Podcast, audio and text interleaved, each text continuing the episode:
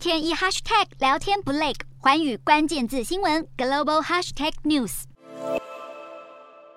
上海解封已经一个星期，不过当局宣布又发现了二十例新冠病毒确诊个案，疫情明显有反弹的压力。上海徐汇区、静安区部分街道也再度竖起了铁板，大家都在问：既然上海已经解封，怎么还有地区被封控呢？换句话说，在目前中国当局的严格防疫措施下，只要一发现确诊者，就会把确诊者到过的场所一概列入风险地区，实施七天的封闭管理，还要民众每天做核酸检测。所以上海恐怕不能算是完全解封。由于中国当局坚持这种犹如连坐。做法的清零防疫手段，商务部官员承认已经造成外贸订单的损失。不过，中国商务部副部长王受文还是将目前中国的困境归因到国际商贸的整体环境上，指出目前全球都有通膨压力，各国民众的收入都相对减少。被称为“大白”的防疫人员用扩音器对着在路边好好休息的老人家大喊指令。辽宁省与北韩接壤的丹东市疫情也不断，四月底到现在已经有超过四百个疑似病例。当局怀疑病毒是从北韩随风飘过来的，所以要求居民尽量不要开窗户。这种说法当然引起质疑，因为没有证据显示病毒会远距离跨境传播，只能凸显地方政府为了防疫简直神经紧绷病急乱投医。